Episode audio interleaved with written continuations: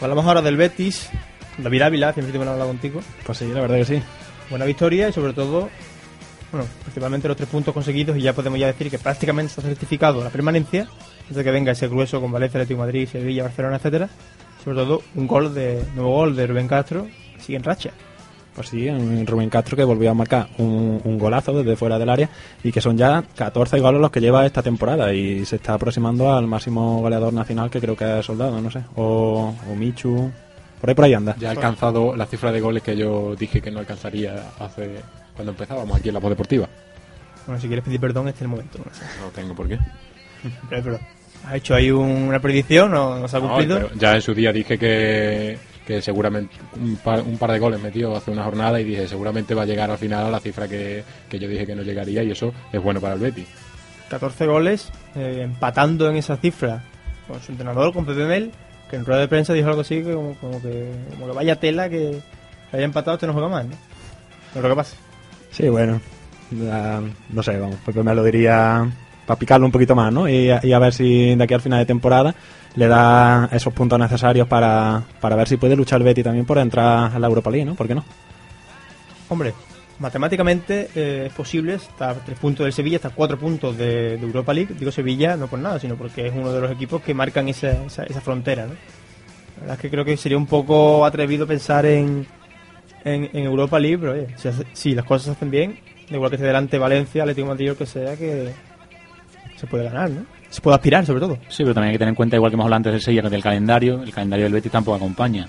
Juega- tiene que jugar contra Barcelona, contra Atlético de Madrid y contra el mismo Sevilla. O sea, que es complicado. Precisamente, eh, por haciendo lo que comenta Pablo, justo en la vuelta anterior, el, Betis estaba dando, perdón, estaba dando su peor imagen de la temporada y llegó este este este Berest, este, este, este pico alto de, de exigencia de, de Real Betis y le ganó al Valencia, le ganó al Atlético de Madrid, dio una muy buena imagen ante el ante el Fútbol Barcelona en el Camp casi gana el Derby. La que esperemos a ver porque el Betis no lo esperamos todo siempre. Sí, no lo esperamos todo, pero también hay que tener en cuenta que una vez ya mm, virtualmente salvado, ¿no? se puede decir que los jugadores seguramente no salgan al campo con la actitud de, de estamos luchando por, por no bajar, ¿no? Seguramente salgan un poquito más relajados de aquí al final de, de temporada. También hay que recordar que es virtualmente esa clasificación. Yo creo que tampoco deberían, sobre todo estos partidos que vienen, no deberían relajarse mucho porque yo creo que hasta que no se consiga matemáticamente no hay que bajar los brazos, por lo menos de cara a esta temporada. Sí, tiene razón Pablo, como siempre, como siempre que, que, que participa. Y bueno, vamos a hablar un poquito más del partido, bueno, un poquito más no, vamos a hablar del partido. David, un Betis que salió con ese dibujo ya reconocible para los, Ya habitual, ¿no? para los aficionados, con, con Pereira y Jefferson en, en bandas y, y Roque y Rubén arriba, que sigan dando buenas, eh, buenas, buenos resultados, sobre todo a la contra. Un dibujo sí que, como ya hemos comentado, hace que tenga menos el balón, ¿no? No esté dentro del campo, que no, no domine tanto el partido como dominaba en, en otros encuentros, pero que, que le está, está siendo efectivo, ¿no? Está, está llegando, llega sobre todo a la contra, como comentas, y, y nada, y la verdad que le está, le está, sal- está salvando puntos, ¿no? Está, está consiguiendo buenos resultados con este esquema. Creo que lo comentábamos eh, la semana pasada, es que el, el Betis ha mimetizado con los equipos a los que se enfrentaba en la primera vuelta. Es decir, el Betis ahora es ese equipo que aguanta, que sabe defenderse, que sabe esperar su momento y que a la contra es letal. Claro, o sea, lo que, lo que hemos comentado. ¿Cuántas veces hemos criticado aquí que juega muy bien, pero que después pierde? Pues ahora parece que han cambiado un poquito el chino y no juega tan bien, pero quizás sea más, más efectivo, ¿no? Quizá- el Betis no se ha clementizado, ahora que está tan de moda el, el- el menudo entrenador. Pero, o sea, sigue jugando bien a la pelota. El Betis es de los equipos que mejor trata, ya puede tener más o menos puntos, pero es uno de los equipos que siempre intenta jugar la pelota, sacar la jugada con ma- mayor o menor suerte, pero Pero ahora es mucho más directo de cara a la puerta de- Más efectivo, del equipo todo. contrario, pero porque también abusa de esa verticalidad que, que en esa zona de la tabla se requiere para crear peligro simplemente y que el equipo rival tenga cuidado de no, de no descuidarse en ningún momento. Quizá a PPML se le pueda echar un poquito en cara que haya tardado mucho en, en dar ese paso de no sobar tanto el balón y ser un poco más directo porque las circunstancias lo requerían y así se ha visto. sí, Ah, Hablamos de verticalidad, de, de- de menos control del balón. Quizás puede ser la clave el, el sistema táctico que se viene usando últimamente, el del 4-4-2, que aquí hemos defendido bastante. Y quizás con el 4-3-3 lo que se premiaba más era ese control del balón, que ha perdido con este nuevo sistema, pero que es mucho más, da, mejor resultado. Para ese 4-3-3 que comenta Pablo es fundamental una pieza de este, de este engranaje que es el Betis que salva Sevilla.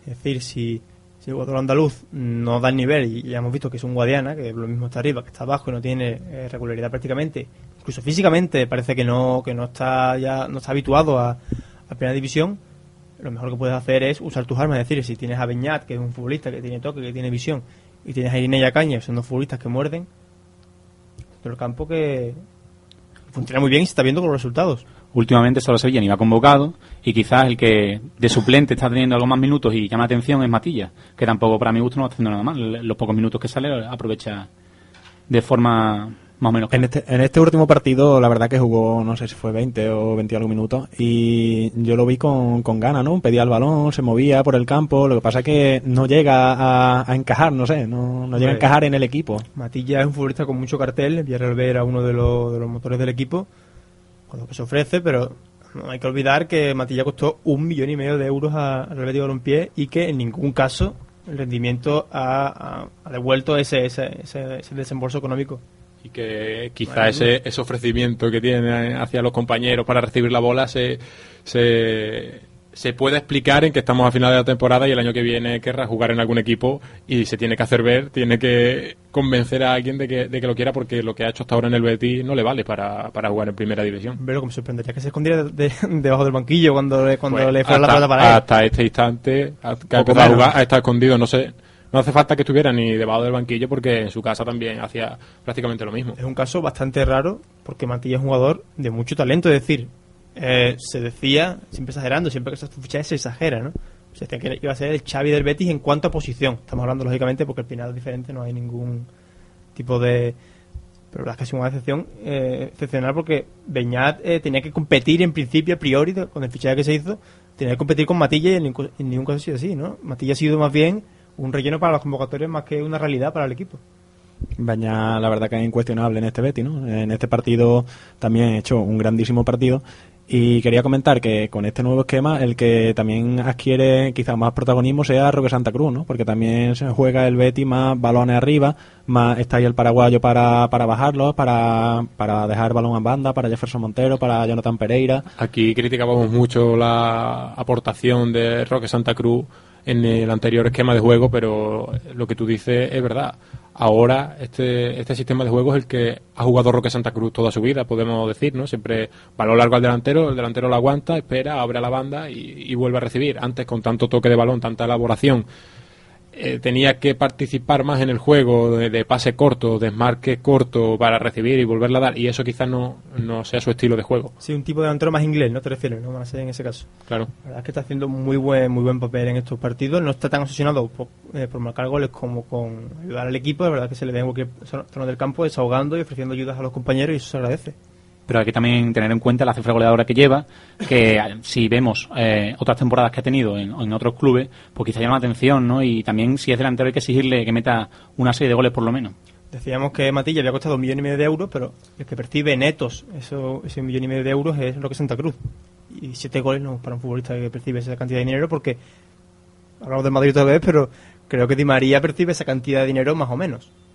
No desconozco. Y si, un si no es un millón y medio son dos, son dos millones. Dos euros, ¿no? de- un millón, dos euros, porque son muy... Claro, claro. desconozco ese tipo de información, pero realmente no hace falta que cobre tanto para que cobre demasiado para lo que ha hecho, realmente. Porque es ahora, a final de temporada, cuando está dando un poco más la talla, siempre ha estado un poco desaparecido en. Pero yo lo achaco a lo que hemos comentado antes, que el estilo de juego no era el que a él le viene bien como futbolista.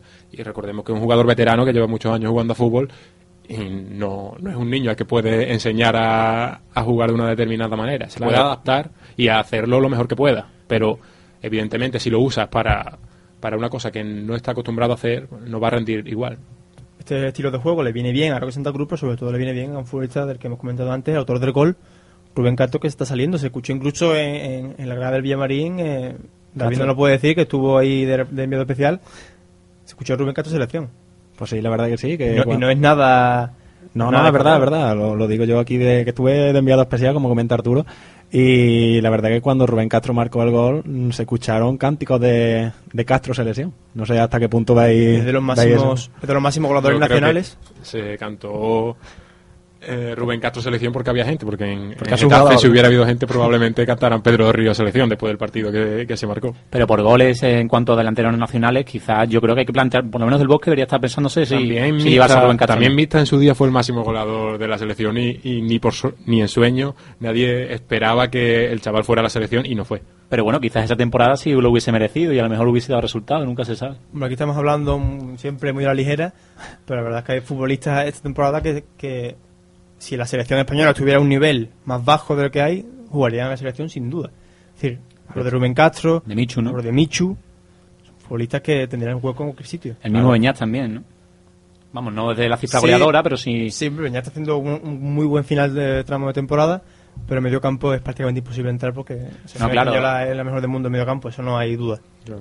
Hablamos de, de si hubiese una selección menor o si hubiese una selección, ¿cómo se podría decir? En ese caso sí, a lo mejor en Beñat tendría un sitio. Sí, en delanteros incluso, eh, Rubén Castro está entre los máximos goleadores nacionales. Está ahí con, con Michu, creo que está un gol de Michu. Eh, también ahí, ahí con Soldado, la verdad que está muy buena temporada del Canario. Y para hablar de, de Rubén Castro, hablar de muchas cosas más, vamos a hablar con nuestro amigo Carlos. Carlos, muy buenas. Buenas tardes, ¿qué tal? ¿Cómo estáis? Carlos de betisino.net. Eh, parece que ya podemos decir que, que los béticos están tranquilos, ¿no? Hombre, el, el Betis, sí, ya, yo creo que ya estamos salvados, no, no hay ningún problema. Lo- los, los equipos de abajo se, se encargarán de descender ellos solos y de salvarnos a los demás. Y creo que, que es ahora o nunca cuando el Betis debe mirar a, a Europa.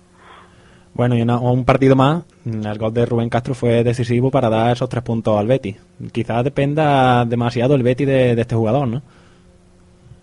Sí, si no llega, si no llega a ser por, por ese chispazo de, de Rubén, pues a lo mejor no estaríamos hablando de una victoria del Betis ante Osasuna, ¿no? Eh, es cierto que, que cuando no es Rubén el que aparece, aparecen otros. Ya hemos hablado muchas veces de que Rubén ha estado desaparecido en muchos partidos, pero también es verdad que él eh, siempre está en el sitio para, para meter el gol que le pueda dar la victoria al Betis o por lo menos opciones de llevarse el partido. Yo creo que, que sí que hay una, una dependencia muy grande de, de Rubén Castro y de Beñat también, pero creo que se debe trabajar desde el club y sobre todo Pepe Mel eh, pa- para que la próxima temporada no sea así. Bueno, hay- es cierto que como dices que hay cierta dependencia, pero cuando hay jugadores muy buenos, pues es lógico que el equipo depende de ellos, ¿no? Si hablamos del Barça, si el Barça le quitas a los Messi, siempre exagerando, ¿no? Si le quitas a los Messi, a los Xavi y los Iniesta, el equipo se queda se queda en nada. Sí, Se hace- se hace salvando notar porque la son muy buenos. evidentemente, porque el Barça es mucho Barça, pero pero sí es cierto que, que el Betis sin Beñat y Rubén Castro apenas podría no creo que estuviera estaría no creo que estaría donde está, ¿no? Y ya lo vimos cuando, por ejemplo, Rubén estuvo lesionado, jugó Beñat y aún así el equipo se dio adelante. Cuando no ha estado Beñat, el, el Betis ha estado, pues no ha estado. Bueno, y teni- teniendo en cuenta esos cánticos que se oyeron en el Villamarín de Castro Selección, ¿tú crees que, que tiene alguna po- mm, posibilidad de ir o, o es algo que queda muy lejano? Es muy difícil, es muy difícil que, que Del Bosque convoque a algún jugador que, que no haya ido con el primero a un partido de clasificación para el Mundial o para un amistoso. Tampoco sería nuevo, pero, pero también es cierto que, a pesar de los goles de Rubén, eh, a a lo mejor partiría con ventaja Michu. Ya vemos No, que no, no estoy seguro. vemos que la permanencia ya está casi conseguida. ¿Qué cambios crees que pueden que pueden hacerse de cara a la, a la planificación de la próxima temporada? ¿A la, a la planificación has dicho? Sí, Hombre, lo primero, lo primero que hay que hacer es intentar atar a, lo- a, la- a los jugadores cedidos, ¿no? Que son Jefferson, Paulao y Roque, que creo que le han dado mucho al equipo y la, la temporada que viene le pueden dar todavía más, siempre y cuando que a Roque le respeten las lesiones y, el Villarreal ceda, que no creo que lo haga con, el- con Jefferson Montero, pero creo que ese, ese es el primer aspecto en el que se tiene que centrar la Secretaría Técnica. Después habrá que, que reforzar otras áreas, eh, sobre todo el lateral derecho, creo que Nelson necesita un sustituto de garantía y un lateral izquierdo para, para apoyar a Nacho si, si no sube Alex Martín al primer equipo.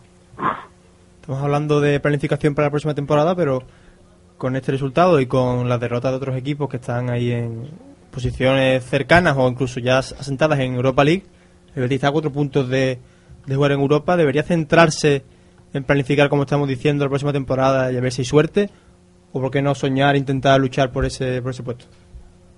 Hombre, lo, la, la afición y, y el equipo, ya lo dijo Rubén Castro, el, Betis tiene que ser ambicioso. Eh, el problema es que hay siete u ocho equipos implicados ahora mismo que pueden ent- entrar en esos dos puestos de Europa League, sin contar los que están en Champions, que pueden subir o bajar. Pero sí, el Betis debería centrarse en Europa, pero eso es cuestión de, de. Pepe Mel debe centrarse en, en llevar al equipo lo más alto que pueda y por otro lado Stosic debe centrarse en lo que debe centrarse y su trabajo, que es eh, conseguir una plantilla competitiva para el año que viene. Y Mm, que el objetivo de Europa es difícil, sí. Que, que si, muchos han planteado si el Betis puede, podría jugar o no la, la Europa League de, de clasificarse por la ley concursal, pero también hay que tener en cuenta que la ley concursal termina en dos meses, entonces Europa es un objetivo, eh, yo creo que es un objetivo factible. respecto a lo que estábamos comentando de planificar la, la próxima temporada, ¿qué jugadores en concreto crees que deben salir del Betis sí o sí? Bueno, pues Isidoro, que acaba contrato, Juanma, creo que ya, ya no puede dar más de sí en este equipo. Mm, a lo mejor Chechu Dorado, si, si sigue compitiendo así, yo creo que no tiene nivel suficiente para, para jugar en primera y mucho menos en Europa si nos consiguiéramos clasificar. El resto del equipo lo veo bien. Lo que necesitan también es un cambio de actitud como hemos dicho en, los partidos que, que los hemos visto que no que no lían la pelota, que no parecía que no querían jugar y lo que tiene que hacer el Betis primero de todo es conseguir que Inés se quede porque creo que es un jugador clave para este equipo y todavía quedan dos años de buen fútbol. Has hablado de, de que posiblemente debería buscársele salida a, a Chicho Dorado, que si Isidoro acaba contrato, pero nos ha sorprendido mucho aquí en el estudio que no hayan mencionado a Matilla. Ten en cuenta que, que Matilla ha costado un dinero al club en, en una época muy difícil económicamente para, para el Betis, para, para todo el mundo, y que Matilla es un buen jugador, pero está teniendo un año muy malo. Eh, yo cuando lo vi con el Villarreal B, mm, no es que me fijase precisamente en él, ¿no? Pero, pero el chaval apuntaba maneras y los vídeos que, se- que hemos podido ver de él también, eh, muchos lo han llamado, lo, lo calificaban como el nuevo Xavi antes de venir al Betis. No creo que llegue al nivel de Xavi nunca, pero pero tampoco digo que sea un mal jugador. Yo creo que puede ser un, un buen refuerzo para el centro del campo el año que viene si, si consigue salir de ese bache en el que está metido. Comentábamos aquí, ¿no? En, este- la tertulia que, que no se explica que, Matilla no, no brille, ¿no? No, no, no dé el, el- el nivel del que se espera de él. Pero bueno, ya veremos qué, qué nos depara eh, la próxima temporada y sobre todo hay una cosa que comentabas que, que eh, creaba altas expectaciones porque eh, habíamos visto vídeos, es verdad, donde tenía muy buenas cualidades. El Betis es uno de los casos más claros de, de ju- de jugadores que vienen con una gran referencia en forma de vídeos y que luego resultan fracasos, ¿no? Podemos la- hablar de una larga lista. Sí, el Betis se caracteriza desde casi siempre por eso, sobre todo en, en los últimos años y con Lopera más, ¿no? No sé si os acordáis de cuando, cuando el Betis se clasificó para la Champions, Sí. los, los fichajes de relumbrón que hizo Don Manuel, como Oscar López, entre otros. Oscar López, Juan Lu, aunque ahora sí que me arrepiento de que Juan Lu no esté en el Betis. Sí, yo creo que Mati- Matilla podría ser un caso así, solamente que espero que no lo sea. Yo yo confío en que en que Pep pueda pueda animarle, pueda darle la confianza necesaria para que vuelva a dar su nivel. Es un jugador joven, tiene mucho mucha carrera por delante y creo que que si lo hace bien puede hacerla en el Betis. Esperemos que así sea. Nos hemos echado aquí una risa en el estudio porque la verdad que es verdad que ese fichaje de Juan Luis de Rivera y Miguel Ángel para Champions con el tiempo cada vez son, son más graciosos y más y más desesperantes, ¿no la ves? Eh, Carlos, y para el próximo partido ya vamos cerrando. ¿Qué, qué resultado nos dirías para ese partido entre Valencia? Yo me conformo contra el Valencia con un 1-0, pero después de ver el 4-0 con el Español no me atrevo a aventurar nada. Bueno, pues ya veremos cómo, cómo se salda ese, ese partido. Esperemos que el Betis se traiga la victoria y lo comentemos aquí. Por supuesto que sí. Muy bien. Carlos, muchas gracias. Muchas gracias a vosotros. Un abrazo.